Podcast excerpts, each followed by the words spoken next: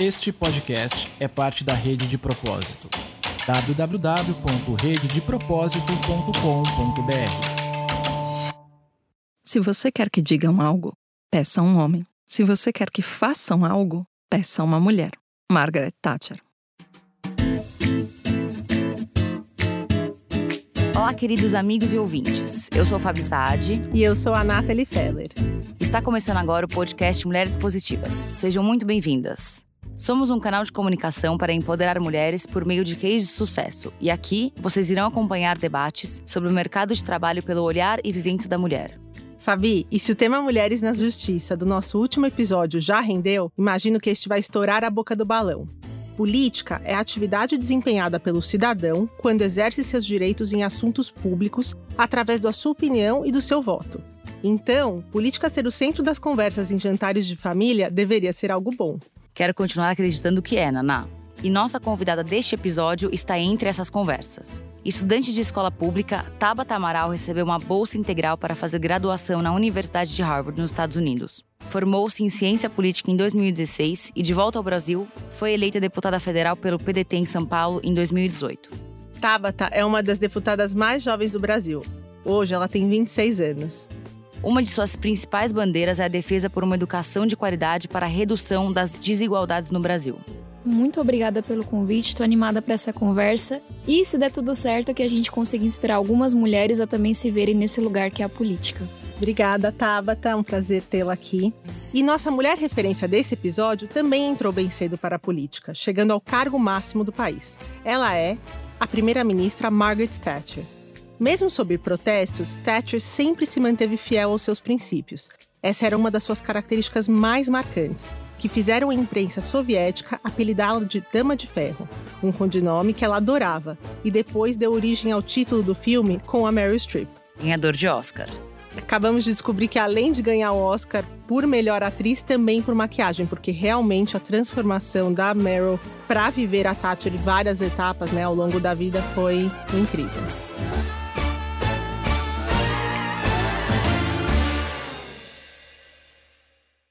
Deixe-me dizer o que acredito. No direito do homem de trabalhar como quiser, de gastar o que ganha, de ser dono de suas propriedades e de ter o Estado para lhe servir, e não como seu dono. Essa é a essência de um país livre, e dessas liberdades dependem todas as outras. Margaret Thatcher. Bom, vamos começar então com a nossa mulher referência que a gente traz aqui, a Margaret Thatcher. Como a Margaret Thatcher, você também enfrentou uma série de críticas de todos os lados. Como você lida com isso sendo ainda tão jovem? É um aprendizado constante, então espero que ano que vem eu tenha uma resposta melhor do que a que eu tenho agora. Mas eu acho que são algumas coisas. Uma delas é entender que o meio em que tudo isso acontece hoje em dia, que é o das redes sociais, ele não é um meio muito favorável ao diálogo, nem ao debate, nem à empatia.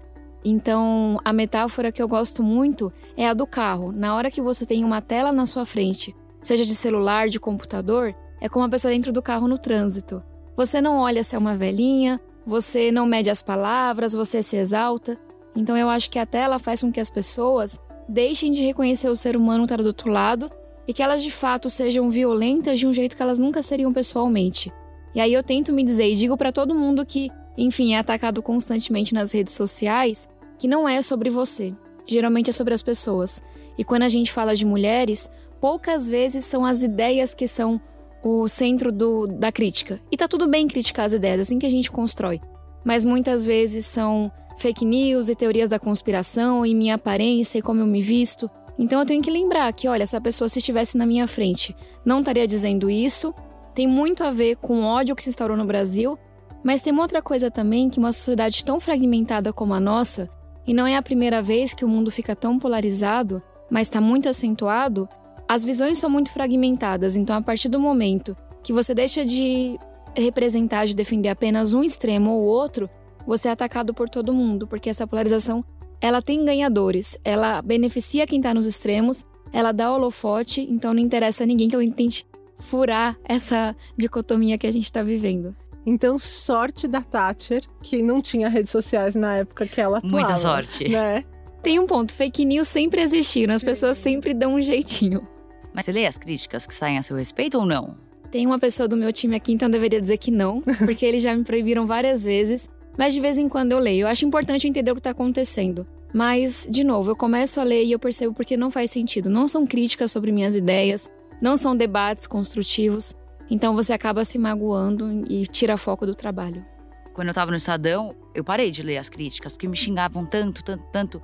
Falavam que eu era igual a. Adoro ela, tá? Mas falaram que eu era igual a, a Gretchen. Várias vezes falaram, nossa, essa morena é igualzinha a Gretchen. Ou seja, de novo, vai pela aparência. Mesmo quando alguém critica um voto meu, aí fala, e esse olho, e não sei o quê. E o meu filho, o que, que minha aparência tem a ver com o meu voto? É muito doido. Então, eu tenho consciência que as críticas não são apenas por eu ser mulher, não são apenas por eu ser jovem, mas tem uma camada de violência, tem uma dose extra de maldade que só as mulheres recebem nesse momento dessa anarquia digital, é melhor você não ler as críticas, porque é só veneno de fato, né? Não tem nada construtivo, é o que você falou. Exatamente. E é claro que a gente não pode se fechar o debate, especialmente eu. Na profissão que eu escolhi para ter esse ano, eu não posso deixar de ouvir as críticas, não posso deixar de estar aberta. Agora, eu escolhi que esse debate não vai acontecer nas redes sociais. O debate que eu faço acontece na rua. Quando a gente pega o trailer, faz o nosso gabinete itinerante, eu tô aberta a 300 pessoas que eu nunca vi na vida com diversas opiniões e ali a gente debate. Eu simplesmente escolhi um meio que, na minha visão, é muito mais verdadeiro e é muito mais condizente à construção, que é o olho no olho. Rede social para mim é para comunicar, é para informar, é para atingir, mas construção a gente ainda faz pessoalmente. Eu queria saber, a gente está falando aqui da Tati, mas quem é a mulher que te inspira na política? Tem algumas mulheres que me inspiram. Quando a gente olha lá fora, eu adoro a Michelle Obama, eu acho que ela é uma força da natureza. Ela enfrenta camadas extras de preconceito que eu só consigo imaginar que é a do racismo. Ela conquistou um lugar que é muito por ela mesmo. Ela teve que quebrar barreiras e lendo a biografia dela fica muito evidente que o simples fato dela ser mulher e o simples fato dela ser negra trouxe toda uma complexidade que outras pessoas não vivem. Também me inspira muito a Malala, é uma pessoa que eu tive a honra de conhecer. E para mim também, o que me inspira nas mulheres é a força e a coragem. E eu acho que a Malala simboliza muita coragem. De independente do teu tamanho, independente de quem você é, de quão forte é a sua voz, você vai brigar pelos seus direitos, pelo que você acha correto. Na Câmara tem algumas mulheres da bancada feminina que também me inspiram muito. A Soraya Santos, que é uma deputada do Rio de Janeiro, que foi uma das principais responsáveis pelas conquistas que a gente teve nos últimos anos em relação, por exemplo, ao financiamento das campanhas femininas, tem a deputada Joênia, que é a primeira deputada indígena na Câmara dos Deputados. Então, essas mulheres para mim simbolizam força e coragem. E eu acho que nesse mundo a gente tem que ter muito desses dois. E você fala, né, independente de várias características que você falou, mas independente da voz. E a sua voz é muito doce. Aparece uma boneca. Mas a gente já viu em alguns momentos essa voz doce derretendo ali a pessoa do outro lado, no sentido do confronto. Mas essa é uma coisa que as pessoas falam muito nas redes sociais de, ai, porque a sua voz é muito mansa e não sei o quê. Meu filho, eu nasci com essa voz, não tem muito o que fazer. Sabe que tem uma amiga minha que trabalha numa, numa empresa gigante aqui, né, em São Paulo, e ela fala que ao longo dos anos ela teve que se masculinizar para enfrentar de repente essas reuniões. E aí ela fala que ela se arrepende muito porque foi agressivo para ela, ela mudar o tom de voz, trazer de repente alguns palavrões para mesa, tal, para de repente se espelhar ali naqueles homens, né? Então, por favor, mantenha essa dose. Mas essa acho voz uma doce. coisa que eu já refleti quando a gente fala da Tati e de outras mulheres que vieram antes de mim, das sufragistas, etc. Elas tiveram que se masculinizar para ocupar esse lugar. Eu acho que eu sou da primeira geração que talvez não precise. É claro que as pessoas gostariam que eu usasse um terninho e que eu falasse duro e que não sei o quê, mas eu acho que talvez essa seja uma conquista. Eu consegui me tornar deputada federal falando desse jeito, me vestindo desse jeito, e aí eu espero que no futuro nossas meninas aí sim não precisam alterar nada. Não tem problema o jeito que você se veste, o jeito que você fala. O problema é quando essa violência acontece, de você ter que mudar quem você é pra estar tá num lugar que é importante para a população. Você participou de movimentos de preparação para a vida política como o Renova BR e o RAPS. O que são esses movimentos? Qual é a proposta de valor deles? E eles tiveram algum efeito positivo ou não para você? Para mim foram super importantes. Esses dois exemplos, a RAPS e o Renova, são escolas de formação. E aí, quando a gente fala da política, existem algumas barreiras. Não só para as mulheres, mas para quem é cidadão comum, para quem nunca foi desse lugar. Então, você não sabe, até porque a gente não aprende na escola o que faz um vereador, o que faz um deputado. Você não tem ideia de como é que você organiza uma campanha, como é que você organiza um time. Então, fazer essas aulas, eu até brinco porque no Renova foi muito puxado. Era tipo dias inteiros anotando, tomando café, mas foi muito importante para mim. Porque para uma pessoa como eu que cresceu numa ocupação, que nunca conheceu o candidato, nunca conheceu o político mandatário, estava muito distante. Então, ter alguém que me dissesse como funciona os três poderes literalmente, como funciona o Congresso, como é que se faz uma campanha, me ajudou muito com o conhecimento para fazer. E acho que na hora que você conhece um pouquinho mais, você tem coragem também. Então, parte da decisão de me candidatar, por mais improvável que fosse a campanha, vem porque eu falei: não, alguém me ensinou como é que faz mais ou menos, então eu acho que, que vai dar certo. Já emendando nisso, como foi o seu primeiro dia em Brasília? Quem te recebe? O que, que você faz? Nós que também estávamos como você lá no ano passado, não fazia ideia desse mundo. O que, que acontece? Nossa senhora, eu chorei muito no primeiro dia. Eu estava conversando com meu time essa semana. Essa semana foi muito especial pra gente, porque a gente lançou a Agenda Social, que foi um trabalho de seis meses, muito técnico, de muitas horas. E eu fiquei pensando, essa semana tava muito corrida, eu não conseguia parar para ir no banheiro, para comer, e aquela correria. E eu falei, caramba, eu lembro que no primeiro dia eu não tinha o que fazer, porque você não sabe quais são as reuniões importantes, ninguém te convida para essas reuniões, você não tem referências nenhum. Ninguém chega assim e fala, olha, é assim que faz, é assim que apresenta um projeto, etc. Você está estudando regimento, teu time está aprendendo com você. E aí eu tive já alguns confrontos no começo e eu falei, esse negócio não vai dar certo, não. De jeito nenhum. E aí eu não sei nem quando que virou a chavinha, mas eu fui aprendendo algumas coisas. Eu aprendi que a política você faz junto, então eu dei muito valor a conhecer outros parlamentares. E eu tenho muito orgulho disso. Eu me relaciono, eu converso. Eu sei das ideias de parlamentares de todos os partidos. Isso foi muito importante para mim. E você tem que quebrar alguns preconceitos que você tem para poder fazer isso. Também entender que melhor do que apresentar um projeto super bonito que você fez sozinha, é apresentar um projeto consensuado que você construiu a várias mãos.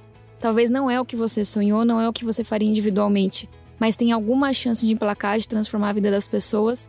Então eu acho que de ouvindo, ouvindo, conversando e mostrando que eu não estava ali porque eu era melhor do que ninguém, mas que eu precisava muito aprender porque eu tinha muita coisa para fazer, as coisas mudaram. Mas eu lembro a sensação de solidão, de desespero no primeiro dia e de falar: Meu Deus do céu, o que, que eu tô fazendo aqui?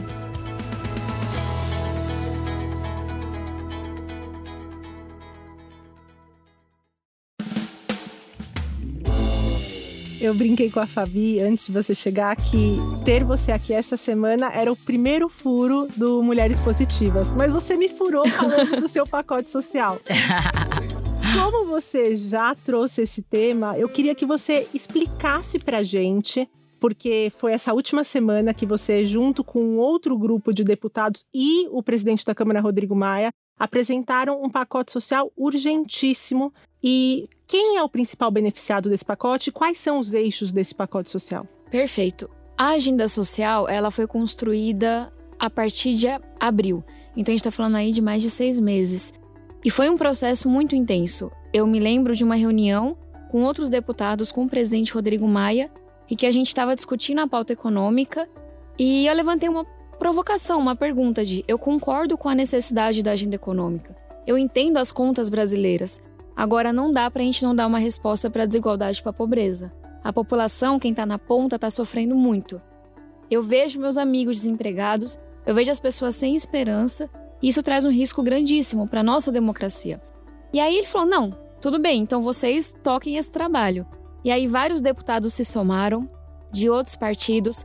A gente ouviu quase 20 especialistas do IPEA, do INSPER, do JPOL, lemos papers do Banco Mundial e a gente foi construindo essa agenda.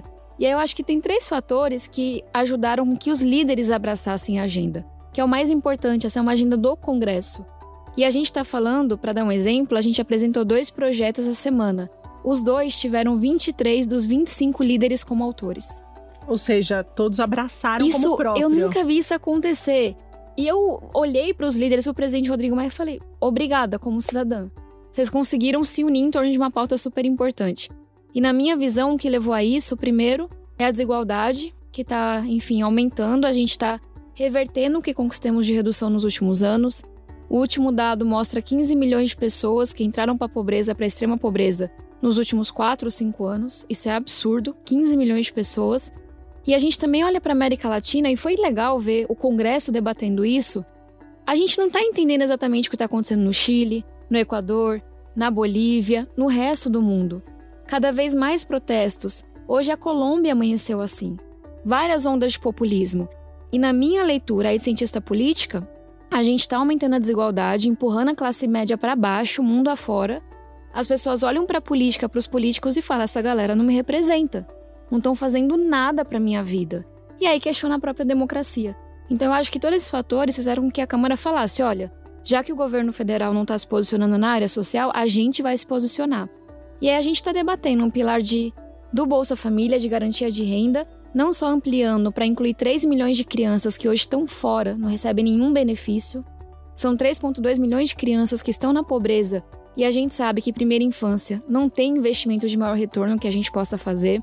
A gente melhora o bolso em alguns aspectos, então cria mecanismo para que as pessoas não tenham medo de se formalizar, não tenham receio de assinar suas carteiras, então tem um retorno automático caso você perca, caso você fique desempregado, tem uma transição mais suave e algumas outras coisas.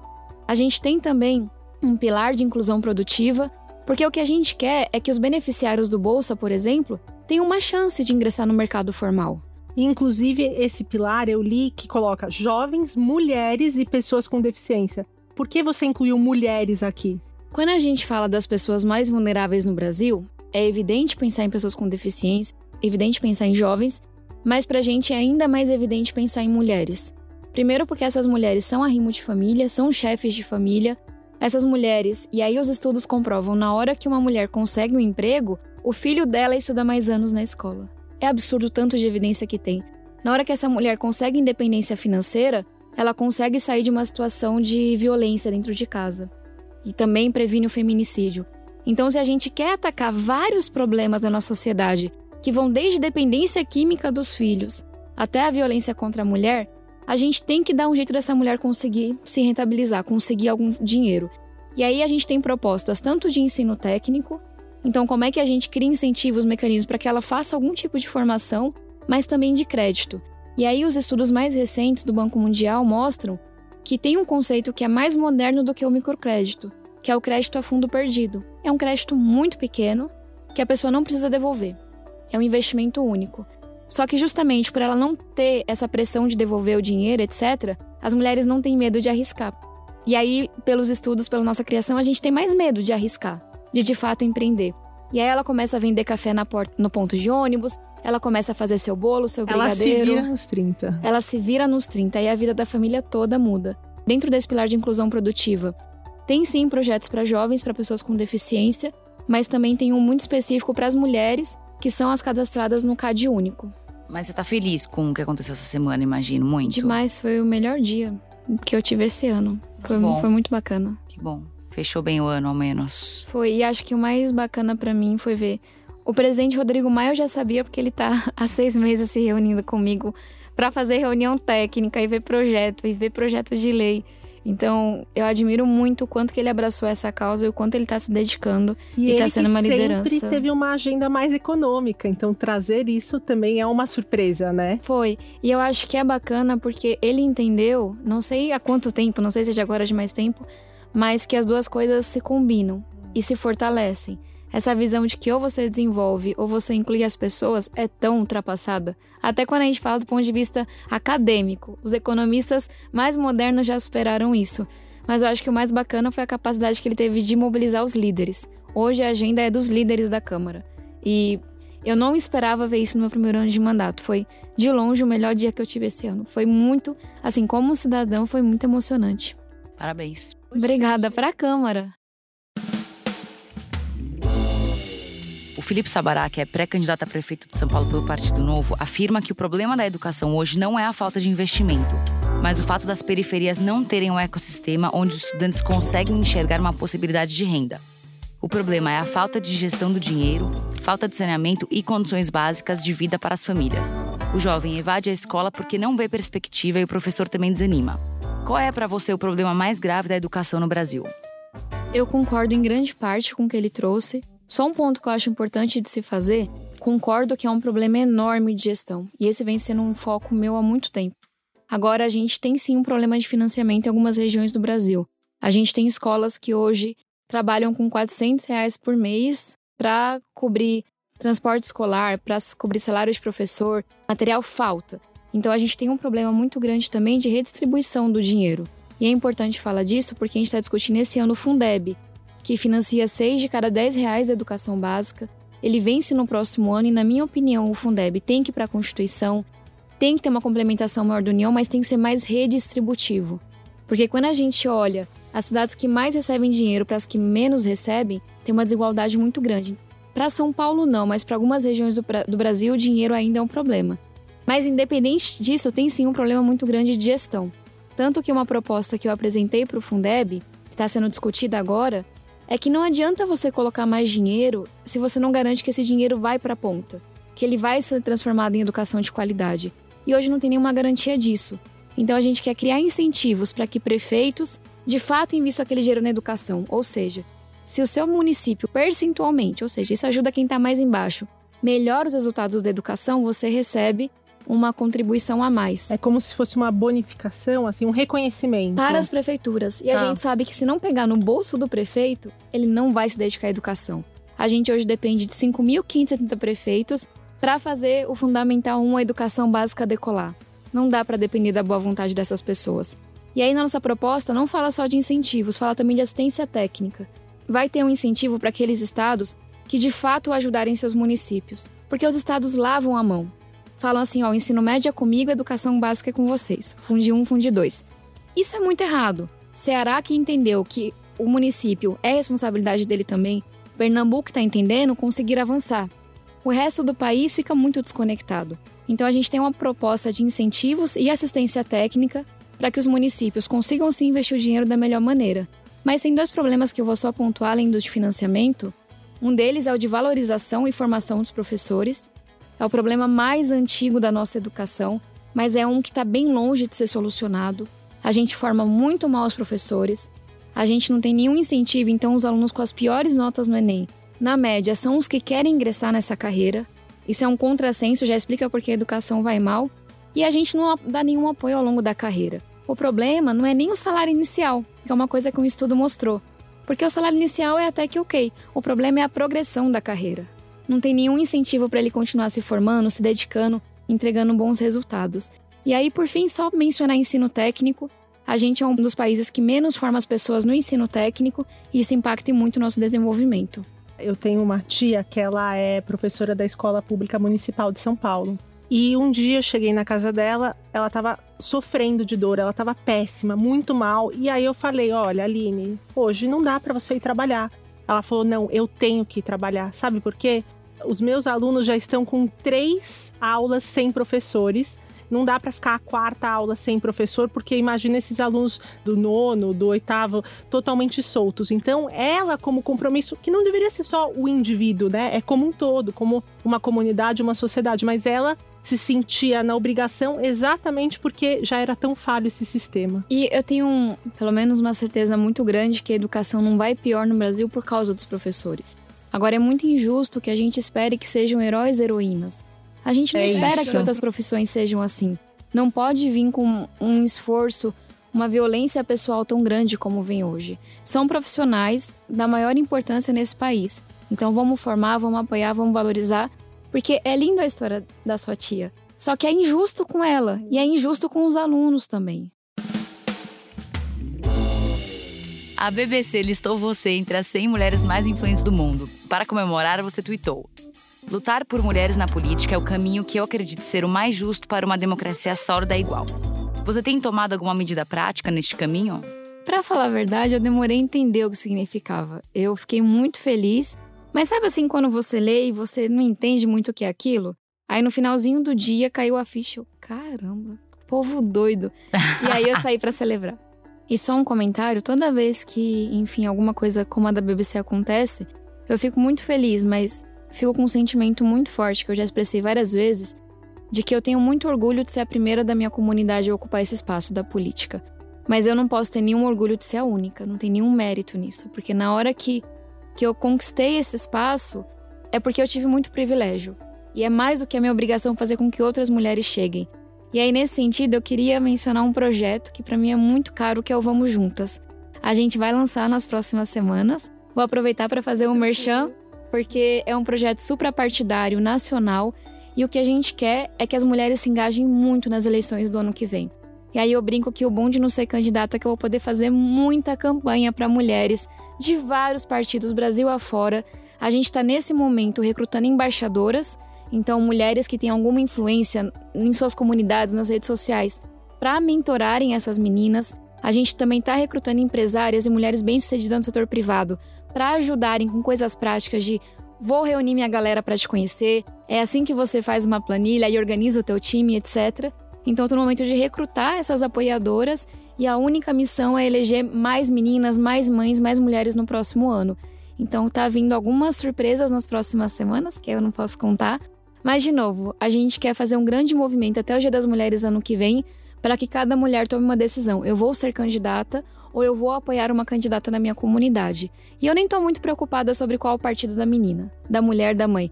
Eu quero mesmo que as mulheres ocupem esse lugar, porque eu tenho muita certeza que a ideia de um Brasil ético, justo, inclusivo, desenvolvido não vai se realizar se metade da população ficar de fora. Complementando na concepção do projeto, a gente teve um olhar muito grande para a diversidade, porque a gente não pode falar de mulheres como se isso fosse uma história única. Então a gente está olhando para mulheres cis, para mulheres trans, a gente está olhando para mães, para meninas, para senhoras, a gente está olhando para negras, para brancas e a gente está colocando isso num critério de como que a gente vai divulgar o projeto, como que a gente vai recrutar as mentoras, como que a gente vai recrutar as meninas. E eu falo meninas porque é um jeito carinhoso, mas é para todas as idades. A gente não é menina, eu a Naná, mas Vocês nós são estamos, meninas. estamos à disposição se você precisar da, no- da nossa mão de obra também. São meninas sim, estão super convidadas. Obrigada. E a gente tem que fazer esse movimento. E, de novo, isso não tem cor partidária. Tem um estudo na Europa que mostra que mais mulheres na política é menos corrupção no poder. E falando um pouquinho então, né, de mulheres, esse ano elegemos 77 mulheres deputadas, que representam em torno de 15% do todo que foi eleito.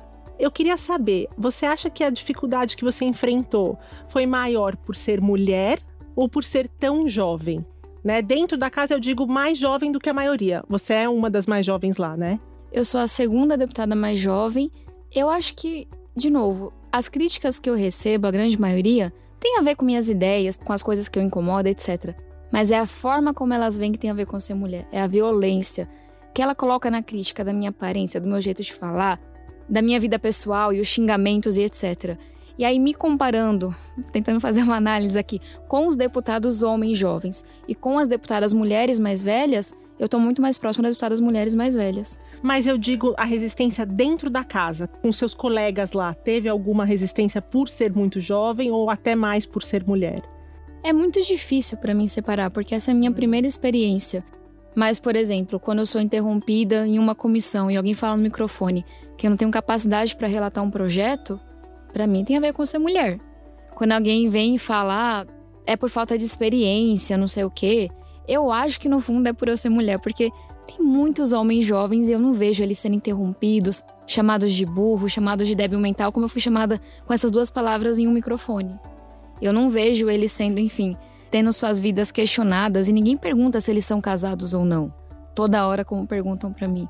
Então eu acho que é mais por ser mulher, mas aí por dessa cara de 15 anos que eu tenho, as coisas pioram um pouquinho. Por que perguntam se é casada? Me irrita isso. O que importa? Você já falou disso, né? Odeio isso. Tem muita mulher que se apresenta assim: Olá, meu nome é Fabiana, eu sou casada. O que, que importa se você é casada? É como se fosse quem foi o homem que te ajudou a chegar aqui, porque quando perguntam se eu sou casada, às vezes vem também, mas você é filha de algum amaral importante ou não? O meu vem do interior da Bahia e depois da periferia de São Paulo. e você é dona de alguma empresa, então é como se fosse a primeira validação óbvia. Você chegou aqui, você tem que ser casada com alguém. E aí, senão eles começam a se reinventar, tá? Se não é casada, é filha, é prima, é não sei o quê. Dá nó na cabeça das pessoas. Samuel Leite, que é o nosso parceiro no podcast e que você já conhece, mandou uma pergunta. Ele não pôde estar aqui hoje, mas ele não quis deixar de registrar a marca dele aqui. Então vamos lá. O antropólogo francês Marc Auger cunhou em seu livro Não Lugares, publicado em 95, o conceito de não lugar. Segundo o autor, o termo implica em uma ausência de identidade, um olhar sobre lugares transitórios que não possuem significados suficientes para serem definidos como um lugar. Ao olhar para sua trajetória de vida dentro e fora da política, percebe-se uma semelhança com esse olhar? Você se percebe como em um não lugar atualmente ou já encontrou seu espaço e sua voz? Primeiro, pergunta profunda, não esperava nada diferente. Eu acho que a sensação mais forte que eu tive de não lugar, e eu não conhecia essa expressão na época, mas com os meus amigos eu falava, cara, eu não pertenço a lugar nenhum, a nenhum mundo, foi quando eu comecei a fazer a faculdade em Harvard.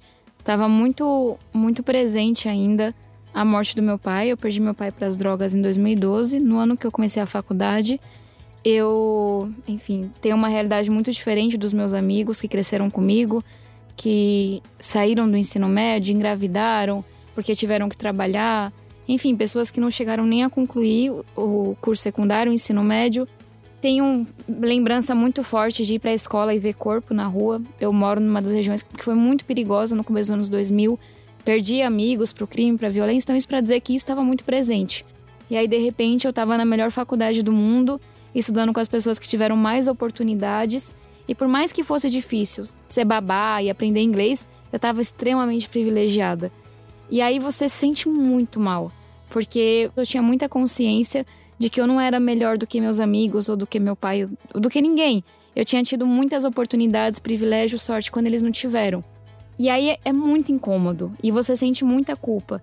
E de repente você percebe que você você não pode conversar de absolutamente tudo com os teus amigos da periferia, mas também teus amigos de Harvard não têm ideia do que é ser você e ter vivido as coisas que você viveu. Então eu lembro de sentir muito que eu não pertencia a nenhum desses dois mundos. E no final das contas, o que eu fiz foi abraçar e entender, cara, eu sou uma pessoa que viveu os dois extremos da desigualdade, e isso vai me guiar para sempre. Foi isso que me fez trabalhar com educação. Hoje na política, Talvez por ter passado por esse aprendizado, por incrível que pareça, é mais fácil. É muito mais difícil conciliar a periferia com Harvard do que para mim é conciliar ser fiscalmente responsável com, com, enfim, lutar contra a desigualdade e querer incluir todo mundo, independente de quem são. Então, é claro que é difícil porque eu ocupo um espaço na política que não sei se não tem tantas pessoas, mas não tem tantas pessoas vocais, não tem gente gritando, viralizando nas redes sociais e falando.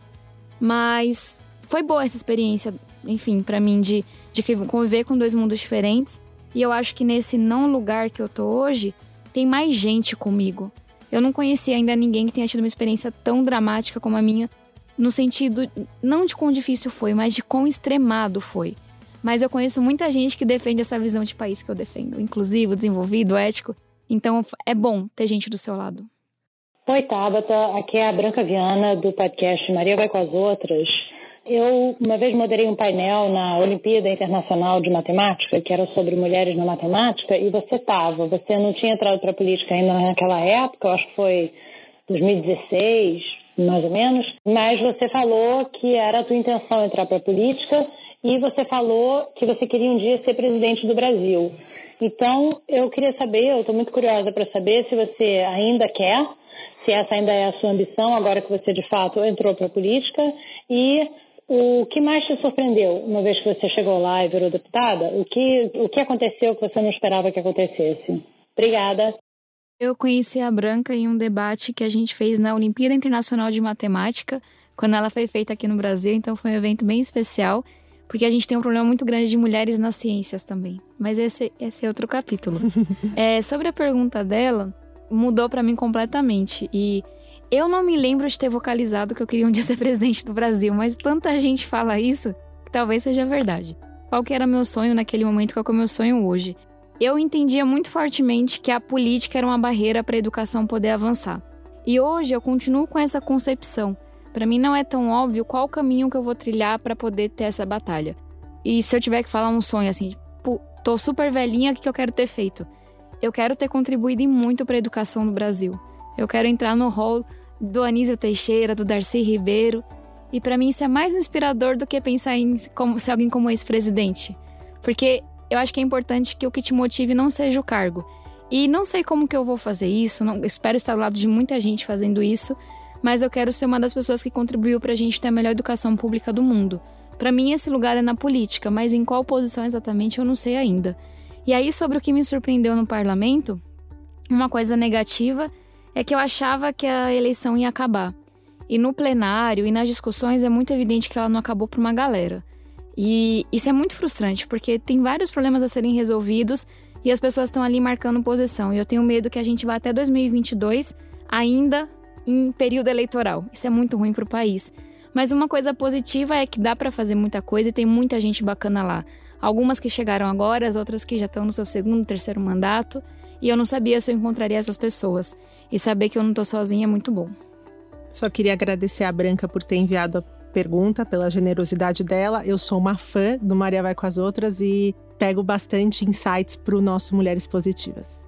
Obrigada por ter vindo. Eu imagino que ainda essa semana, que é o que você falou, é um momento muito feliz para você, mas também é um momento extremamente ocupado, né? Todo mundo quer, um, quer Tabata Tem um plano semana. de dormir no domingo. Isso. Até lá o café da conta. Mas obrigada por ter vindo. Obrigada, meninas. Foi um prazer. Uma coisa que acontece bastante depois que você é eleita é que as pessoas deixam de debater contigo. Elas começam a acusar e esperam que você responda. Então, ter uma conversa tão aberta, tão sincera, tão gostosa é uma boa maneira de começar o dia. E você respondeu, né? Você tá respondendo. Eu tô, mas como uma pessoa que tá construindo algo e não como alguém que tá se defendendo desde o dia que foi eleita, porque a gente também contribui muito para essa cultura de que política não presta. Mas que loucura, né? Uma amiga minha que é casada com um político, ela sempre fala que o que ele diz é que ser político é a profissão mais ingrata do mundo. Porque não importa o que você fizer, você vai ser sempre criticado. Você tá sempre se defendendo. É. Mas tá tudo bem, sabe? Eu, eu pelo menos encaro como faz parte do pacote. E não tem um dia que eu não acorde e não acho que, cara, eu tenho a melhor profissão do mundo, eu tô extremamente feliz e. Porque eu tô conseguindo avançar as pautas que importam pra mim. E eu tenho certeza que com 26 anos ter encontrado, pelo menos pra esse ano, o meu lugar no mundo é um privilégio tanto. Tá, tá bom, uma honra. Sabe o quanto sou sua fã? Eu sou uma das pessoas que falou pro garçom o dia que a gente foi almoçar juntas que você ia ser presidente do Brasil. Você falou que muita gente fala isso, eu sou uma Obrigada, delas. Fabi. Você sabe que, enfim, nunca de admirar e espero que você de fato se torne presidente. Se você não se tornar presidente, espero que você continue fazendo esse trabalho maravilhoso que você faz todos os dias.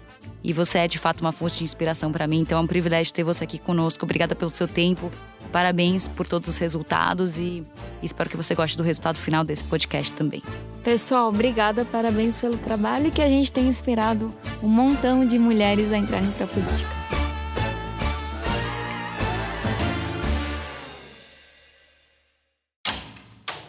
Este podcast é parte da Rede de Propósito.